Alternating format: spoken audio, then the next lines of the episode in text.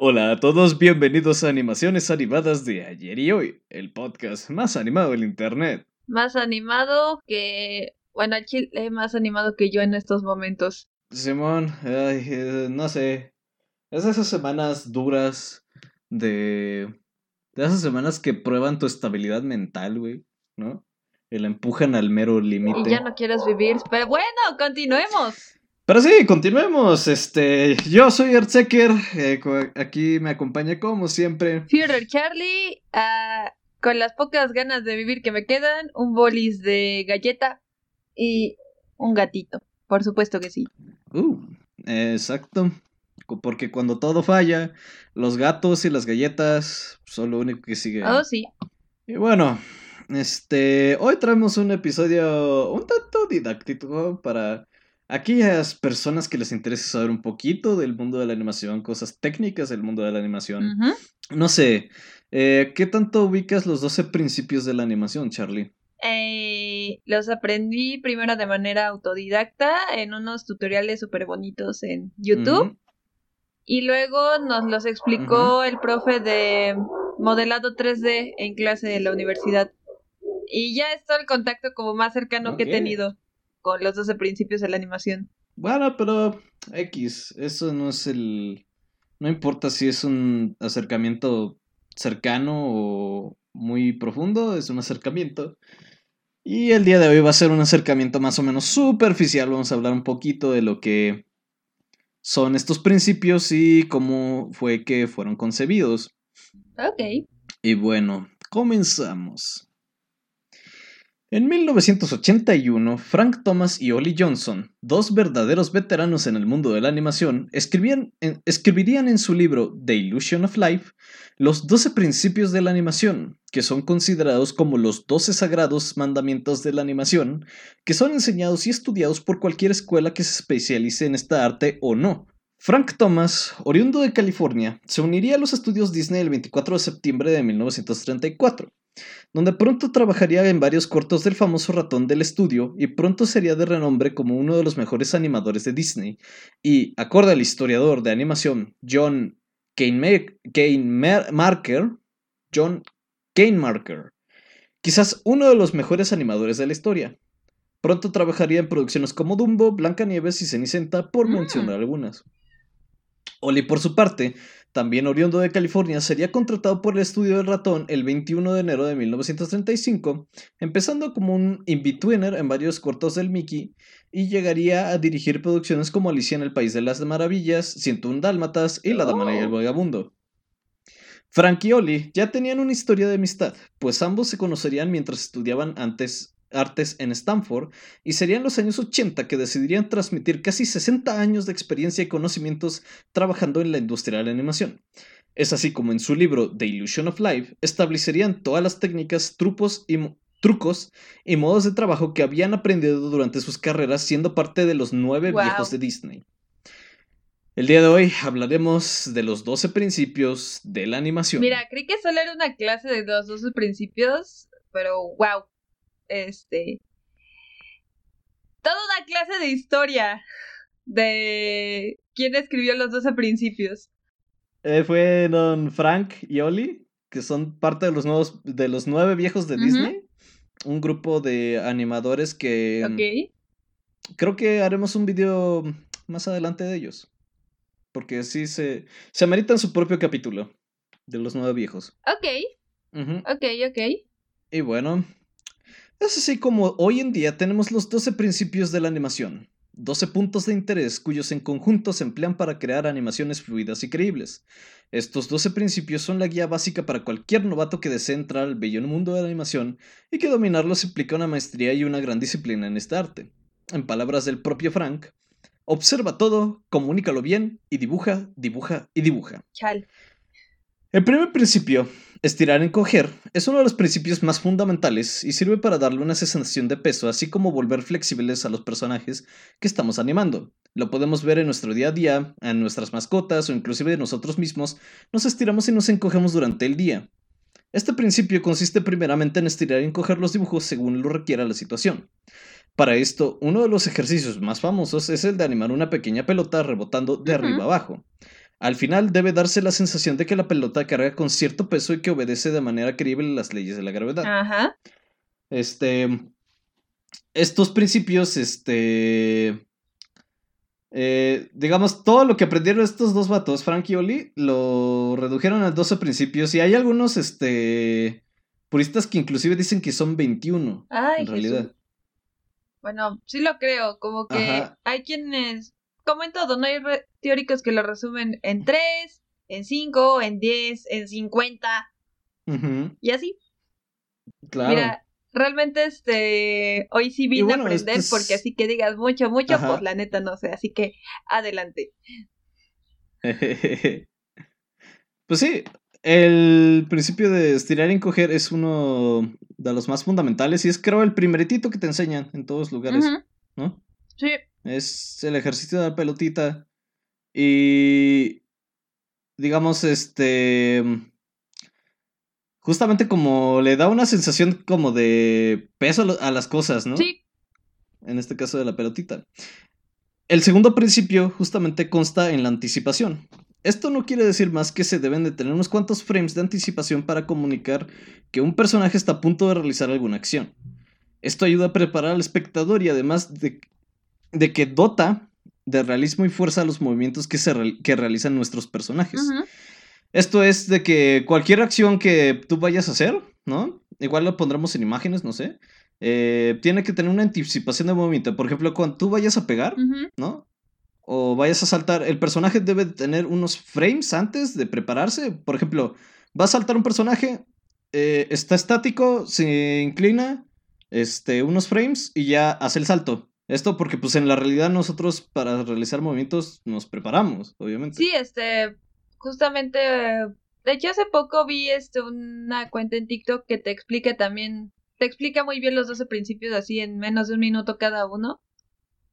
Y sí, este, por ejemplo, cuando vas a dar un golpe, por ejemplo, a mí en artes marciales me enseñaron que no das el golpe en seco. O sea, que no avientas el brazo, este, te inclinas un poco para ganar fuerza y es cuando das el golpe. Entonces, este, porque uno, dar el golpe en seco en cuestión deportiva, ¿no? Pierdes fuerza. Y dos, este, pues Ujú. en cuestión técnica de la animación, como dices, no, no se ve tan real así el movimiento a secas que una anticipación antes de. Sí, claro. Este, un ejercicio, pues, es dar un golpe y ver cómo se entiende. El, ter- el tercer principio es un poco más ambiguo. Eh, se llama puesta en escena. Y es aquí donde muchos se confunden, ¿no? Porque puesta en escena, o sea, ¿tú qué me Mira, imaginas por puesta en escena? Lo poquito que entiendo, porque la neta yo también soy de los que se confunden. Pues es colocar al personaje en un escenario, ¿no? Acorde a este, como a cierto contexto, o sea, y que... Ajá. O sea, que en una escena como si estuviera en un escenario real y que todos los elementos sean acorde a las proporciones de tu personaje, ¿no? Algo así entiendo. De hecho, estás muy en lo correcto. Ah, ¿en serio? Eh, Yay.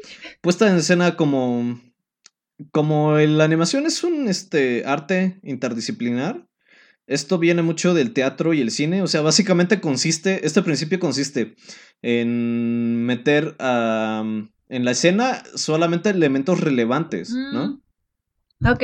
como por ejemplo mm, eh, te acuerdas de la oficina de Mister Increíble Sí, sí, sí. no y recuerdas que está muy oscura la oficina Ajá. es muy oscura pero ve los elementos que están iluminados Ajá. ¿no?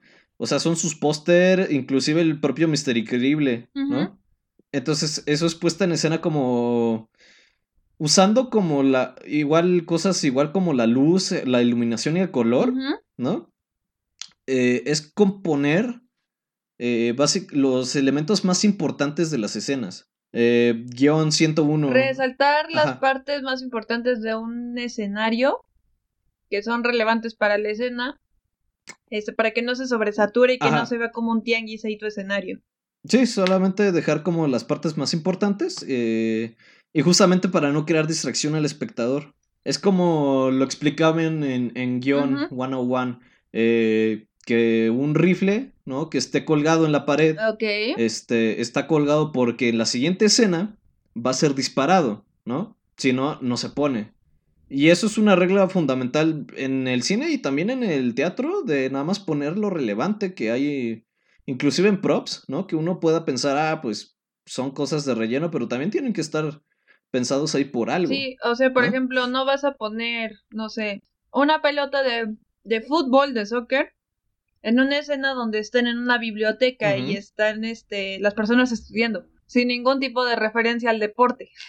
Exacto. Eh, Esto es lo que consiste este- en este principio, es pensar las escenas y incluir solamente los objetos más este, relevantes de acorde a, los- a la situación que estamos viendo. Ajá. ¿no? sí. Y para este, en este punto, el diseño de fondos, el uso de sombras y luces y la composición se vuelve crucial para comunicar al espectador los puntos importantes de nuestra historia. Mira, aquí es el punto donde digo, ok, pasamos de 2 más 2 es igual a 4 a derívame esta wea. Ajá. Ah, pero ya verás, créeme que los principios no son difíciles de entender, Ajá. ¿no? Este, es que no son difíciles, o sea, simplemente tienes que agarrarles el pedo y es decir, ah, ya caché, ya que haces eso, ya todo es downhill. Ok, va. De hecho, los siguientes dos principios, más que técnicas de trabajo, este, son dos principios en uno, de hecho. Eh, más que técnicas así como para animar, son más bien como estilos de trabajo que tú puedes adoptar como animador. Ok. Y es el post to pose y el straight ahead. Que post to pose o pose a pose es un estilo de animación en el cual tú primero haces todas las poses clave de un personaje. ¿no? Este, digamos como que tu animación la fragmentas como si fuera en cómic, más o menos. Bueno, no en cómic, sino que las poses, este, principales las haces primero y ya después pasas a rellenar todo. Ah, ok. Eh, de hecho, este es el proceso más utilizado en toda la industria y el que uh, se utiliza en estudios y todo eso porque salva mucho tiempo, aparte las correcciones son fáciles de hacer. Pero obviamente para esto tienes que tener ya muy bien pensado que este punto A, punto B y que va en medio, ¿no? Eh, muchos animadores novatos o masters animadores este, se inclinan por otra parte por el straight ahead, que es animar todo un putazo, güey, ¿no? Punto A, punto B de un putazo. Este, te avientas keys y, Vámonos. y betweens de un jalón. Ajá. El pedo con esto es que si. Y, y yo lo he vivido por experiencia. Es que si la cagas en un frame, eh, tienes que volver a hacer toda la escena. Ay, no, güey. qué horror. ¡Ah! Sí, porque no queda. Créanme, chavos, este, que si están estudiando animación o, o si están haciendo algo por el estilo, straight ahead, eh, no se los recomiendo porque eh, si están haciendo cosas como ciclos de caminado, como acciones muy específicas este, del cuerpo humano, usan, pose, usen post to pose porque straight ahead no les va a dejar este, corregir cosas. Y a mí me ha pasado. que literalmente estoy una hora este, haciendo una escena, Ajá. ¿no? Veo que algo no quedó y tienes que volver a hacer todo. Entonces, este, que bueno, el straight ahead sirve más para cosas como fluidos, humo, polvo o movimientos que sean más erráticos, ¿no? Ajá. Ahí sí funciona bien el straight ahead. Entonces, Que no importa cómo se mueva tanto, ¿no? Ajá. Digamos, no que no importe cómo se mueva, sino que son movimientos más libres. Por ejemplo, la salida de humo eh, son movimientos más, este, que tienen que verse un poco más erráticos, ¿no? No están, no son un ciclo de caminado en el que el personaje puede caminar igual eh, cuantas veces sea, ¿no? En el humo tiene que salir, se tiene que ver distinto, ¿no? Sí, sí, sí. Ahora sí como humo. Pues son cosas muy naturales, muy orgánicas, que no tienen un movimiento este, mecánico definido. Ajá, exactamente. Este. De hecho, el Straight Ahead, mm, si ya eres máster de. Muchos másters así de animación ya animan en Straight Ahead. Mm, Porque. De hecho, es un proceso que te da más libertad en cuanto a, a la animación que estás haciendo, ujú, ¿no? Porque, digamos, si la cagas en algo, este. Y te das cuenta en ese momento, la puedes corregir rápido, ¿no? Pero si la cagas en algo y no te das cuenta y ya lo exportaste, güey, este, valió. mm, tienes que volver a hacer todo o tienes que volver a repetir a partir de donde la cagaste. güey. Ay, qué estrés. Entonces, este, mira, son al final dos como estilos de animación que están ahí, ¿no? Y digamos, cada quien se acomoda a... Digamos, es como un estilo de dibujo, ¿no? Animar también tiene sus estilos. Sí, sí, sí. Este, cada quien tiene su estilo de animar. Entonces, yo, yo, por ejemplo, tengo un estilo bien raro que es que. Que ya te lo, ya te lo he platicado, que es que hago así como cut out, pero. Este. combinado con full animation. Y eso. Y ese, y esas cosas. Entonces, son estilos de animación como estilos de dibujo que uno adopta, ¿no? Y yo no sé qué tengo, qué estilo tengo porque pues. Ah, porque pues nomás no le, no le hago. Así acaso hago animatics así súper chiquitos. Ajá. Y ya. Y ya, dice. ah, no te preocupes. Este. El siguiente punto son acciones complementarias y acciones superpuestas. Este. Esto al principio puede sonar como que muy extravagante, ¿no? Más que nada por el nombre que le pusieron. Sí, la neta se pasaron. Pero las acciones complementarias eh, son aquellas que son todos estos elementos ajenos al personaje. Bueno, ajenos propiamente al cuerpo del personaje, pero que siguen estando en el cuerpo, por ejemplo, a la ropa, eh, accesorios como bolsas, ¿no? Eh, eh, vendas, todo eso. Que cuando el personaje se mueve, estas, estos objetos obviamente tienen que tener un movimiento, ¿no? Tienen que reaccionar al movimiento del personaje. Entonces, estas son las acciones complementarias. Las acciones superpuestas son las acciones que son este inherentes al cuerpo del personaje como el movimiento de los brazos, de la cabeza, del pelo, eh, de los ah, senos, ¿no? Sí, sí, sí. Etcétera, etcétera, etcétera. Muchos se confunden en estos.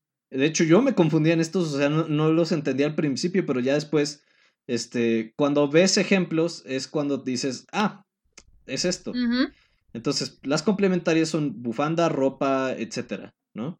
Cadenas, etcétera. Y las superpuestas son, este, acciones del propio cuerpo del personaje que se pueden mover de distintas maneras. Por ejemplo, la cabeza la puedes mover a un ritmo distinto que, que un brazo, ¿no? O que el pelo. Sí. Y la idea es que todas estas acciones trabajen en conjunto para hacer animaciones fluidas y dinámicas. No es que el movimiento de los brazos opaque al movimiento de la cabeza, ¿no? O el movimiento de la bufanda opaque al movimiento del cuerpo en general sino que todas las acciones deben de estar como equilibradas. E, es como. Es como si juntaras todas las piezas. Es como si juntaras una orquesta. Ah, ok. Pues es hacer una composición al final, ¿no? Sí, o sea, de hecho, la, animación tiene muchos paralelos con la composición musical. Eh, de hecho, es como mi trabajo de tesis, eso. Ah. Eh, la comparación del lenguaje musical con el lenguaje de la animación. Que sí, o sea, tiene muchos paralelos. Eh, de hecho, más adelante veremos un principio que va a reafirmar eso. Oh. Digamos, en papel todo esto de los super. de los este. Digamos, de las acciones superpuestas y de las acciones complementarias se puede parecer algo súper complejo. Pero como yo he aprendido yo, la mejor manera de acercarse a este principio y a comprender. y a comprenderlo. Así como del resto es la observación. Oh, sí, tiene sentido. Eh, yo un consejo que le doy y que muchos seguramente van a, dar, a decir lo mismo. Eh, bueno, ahorita en tiempos de pandemia no podemos salir tanto como antes. Pero ya que esta situación pase, lo que les puedo aconsejar a cualquier persona que quiera ser un animador y que inclusive que quiera estudiar dibujo es que les puedo decir que un 70% de esto es detenerse a observar qué pasa en el mundo ver cómo se mueve la gente, cómo camina la gente, cómo tu, camina tu perro, ¿no? Eh, tu papá, tu mamá, cómo se mueven. Sí. Eh, verte a ti mismo en el espejo es un ejercicio muy bueno, ¿no? Que aunque te des cringe al principio, eh, verte en el espejo y hacer así movimientos raros y ver cómo te mueves, eso ayuda mucho a desarrollar. Desarrollas tanto tu ojo como desarrollas tu comprensión de lo que estás viendo. Sí. ¿No? Inclusive te sirve mucho para dibujar expresiones, este...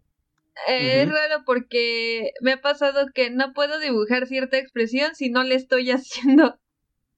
Entonces ahí me ves haciendo caras. Sí. Y haciendo caras y de repente me hablan algo y yo, ¿qué pasó? Ay, ¿por qué estás enojada? Ay, no, no, no, no, estoy bien, estoy bien. Ajá. Parte de parte de este trabajo, de esta disciplina, es hacer el, ridículo de vez en cuando, Sí, inclusive, este, una vez vi en una conferencia, este, la que estuve, que muchas veces te va a tocar incluso grabarte haciendo ciertas acciones que quieras que haga tu personaje. Un método similar al que hacía Fleischer con el rotoscopio. Pues es grabarte y calcar tus movimientos para ver cómo se mueven, ver cómo se mueve el cabello y todo, y adaptarlo al personaje que quieres animar, ¿no? Después de todo, la calca. Creo que con la calca es como un este tabú mencionarlo en varias cosas de dibujo. sí. Pero hecho la calca es un ejercicio muy bueno.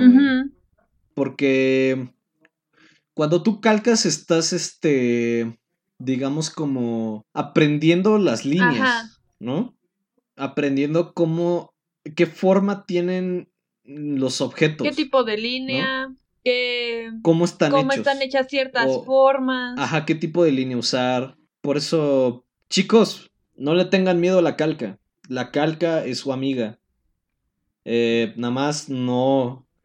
No se queden nada más con la calca, pero utilícenla como un ejercicio. Eso es lo que les puedo decir, porque... Y no lo usen para plagiar trabajos, porfa. Sí, no lo usen para plagiar, eh, pero como ejercicio, úsenlo para ustedes. E, es como un. Este, es tabú, güey, ¿no? La calca. Sí. Porque muchos dicen, ah, es que tienes que sacarlo de ojo, pero pues. Si eso se dificulta, este. Un ejercicio.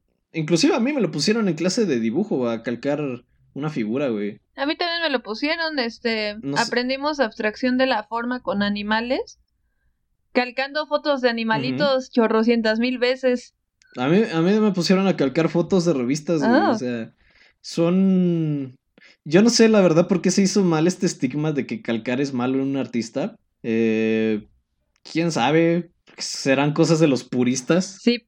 Pero bueno. Continuamos con el siguiente principio y esto es el de aceleración y desaceleración.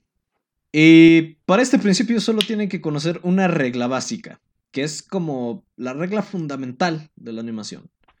Bueno, no la fundamental, pero lo salva de muchos pedos. Recuerden, como Don Cangrejo.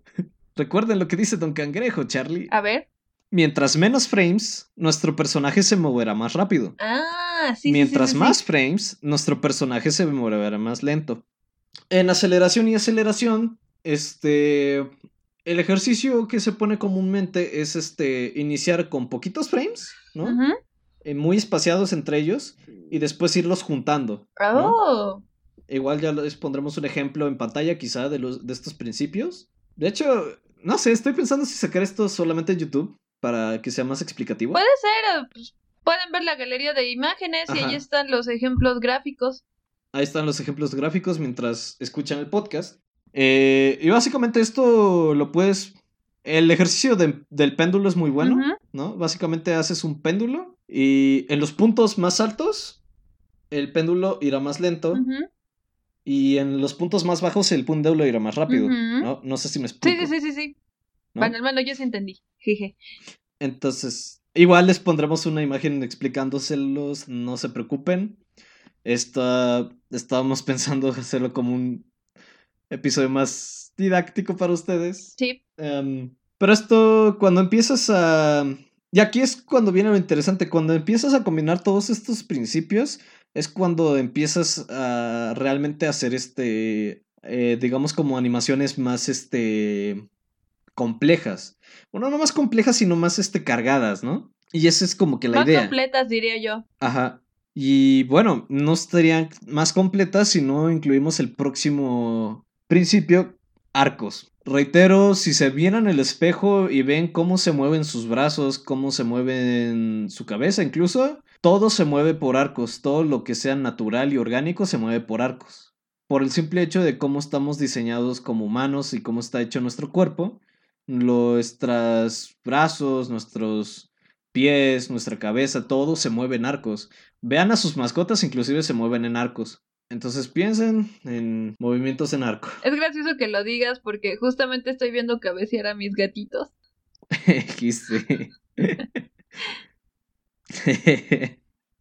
El secreto principio son acciones secundarias que son Este, más que nada como acciones complementarias a la acción principal, ¿no? Digamos, eh, acciones que hacen que el mundo se vea más vivo, como gente pasando, ¿no? Este, digamos que la ropa tenga, eh, ¿cómo se llama? Ay, ¿Movimiento? que la ropa reaccione al viento. ¿no? Ajá, al viento. Ok. Este, que se mueva con el viento, etcétera. Esto ayuda a darle.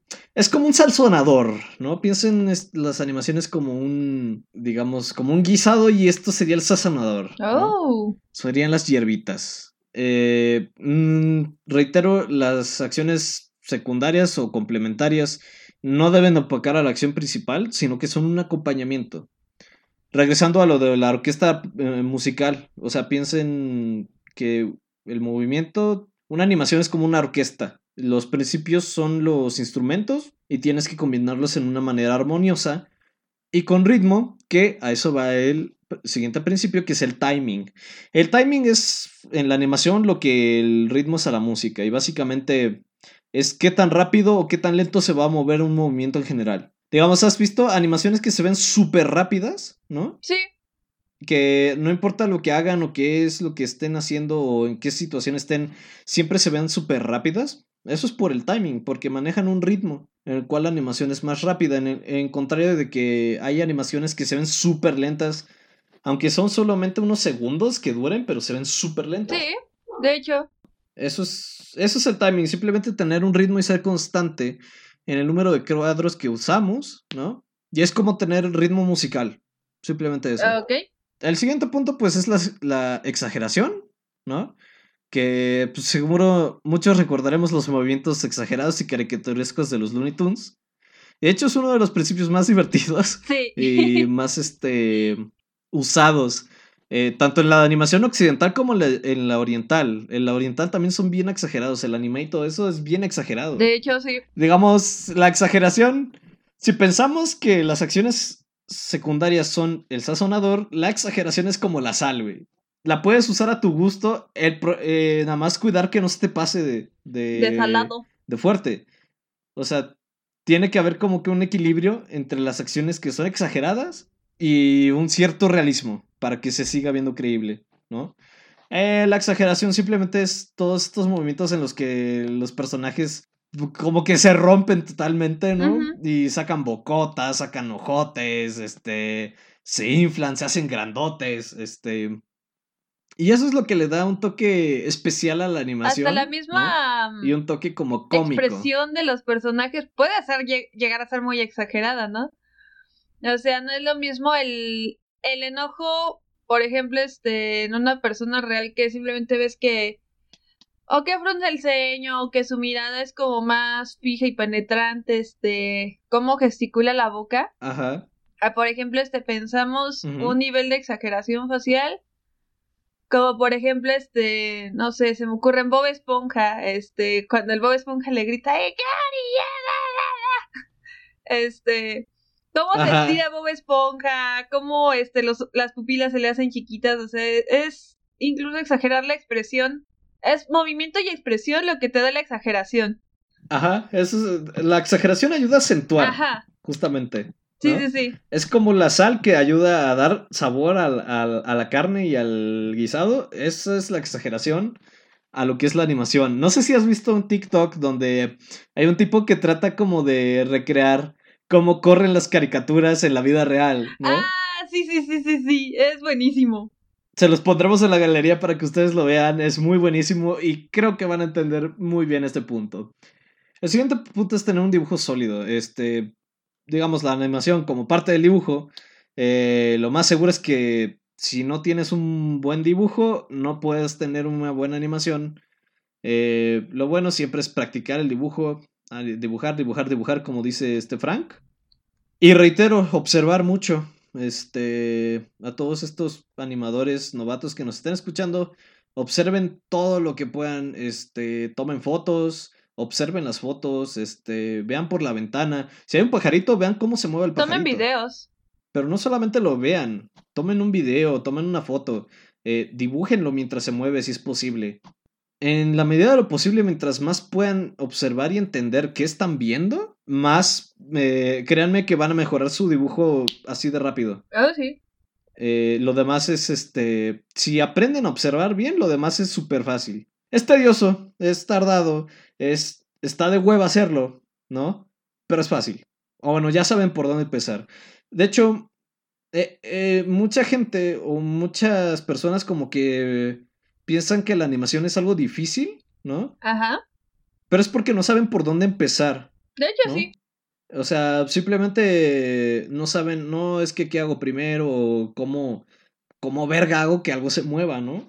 Es simplemente detenerse a observar, entender, hacer y repetir. Eso es todo. Y finalmente todos estos principios trabajan en junto para culminar en el último principio que realmente es como el producto, que es el atractivo de la animación.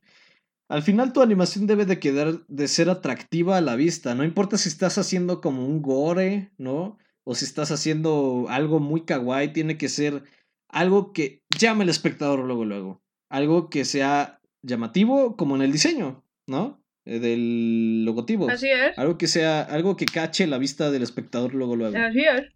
Entonces, Recuerden, estos principios los pueden... Hay videos que los explican este, muchísimo más a fondo. Estudienlos, practíquenlos. Este, aquí solamente les dimos como una pasadita súper, súper leve de lo que son los principios de la animación. De lo que nos podemos limitar auditivamente con un podcast.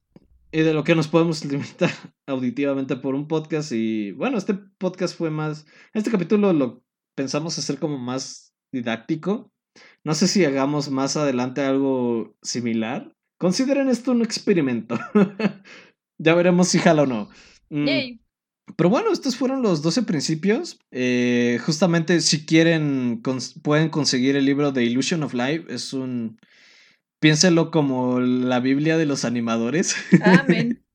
Las Sagradas Escrituras. Eso sí, recuerden, no, no estos principios no están tallados en piedra. Pueden, pueden experimentar con ellos. Pero claro, como diría mi profesora de la, de la universidad, primero necesitan comprender las reglas para poder romperlas. Así es. Por ejemplo, algo interesante que, vi en la película de Big Hero 6 es que con Baymax, de hecho, lo que hicieron fue antianimación. Uh, a ver, explícame, porfa digamos que con Baymax, para ser el personaje de Baymax, tuvieron que hacer este, lo contrario a los principios. Por ejemplo, que Baymax se moviera un poco, que sus movimientos sean más rectos, ya que es un robot. Sus movimientos deben verse más robóticos, más rectos, no tan naturales como son los principios, como dice el principio de los arcos. Ay, bueno. ¿Todo bien? Sí, como que se trabó esto. Ah. Ahí está. Eh, perdón. típica compu, me ha estado dando problemas. Pero sí, o sea, con Baymax literalmente tuvieron que ignorar los principios de la animación. Este, lo estaba viendo en un documental. Ah. Y lo que hicieron eh, fue algo que llamaron anti-animación. Oh, boy. ¿No? Suena hasta medio extraño. Ajá. Es que eso es lo chido de que tú puedes. Es como una receta de cocina, ¿no? De que tú puedes agregarle o quitarle cosas a tu gusto. Ajá pero ya siempre y cuando ya hayas comprendas por qué lo haces, ¿no? Pues sí. Es un proceso arduo, es un proceso tardado, pero es un proceso que, digamos, una vez que estás ahí vale la pena y si tienes realmente la vocación por esto, eh, hasta lo disfrutas, ¿no? Es tedioso, pero lo disfrutas un poco. Sí, sí, sí. Y bueno, creo que ha sido todo por nuestra parte. Ah, ya me motivé. Eh, recuerden que nos pueden encontrar en redes sociales como Animaciones Animadas. En Twitter estamos como Anima Podcast. A mí me pueden encontrar en Twitter y en Instagram y en Facebook como arroba A mí me pueden encontrar en Instagram y Twitter como arroba Charlie. Eh, bueno, como diría un porquito muy famoso de la televisión, esto es todo, esto es todo, esto es todo, esto es todo, amigos. Nos vemos hasta la próxima. Bye, practiquen, bye. Practiquen.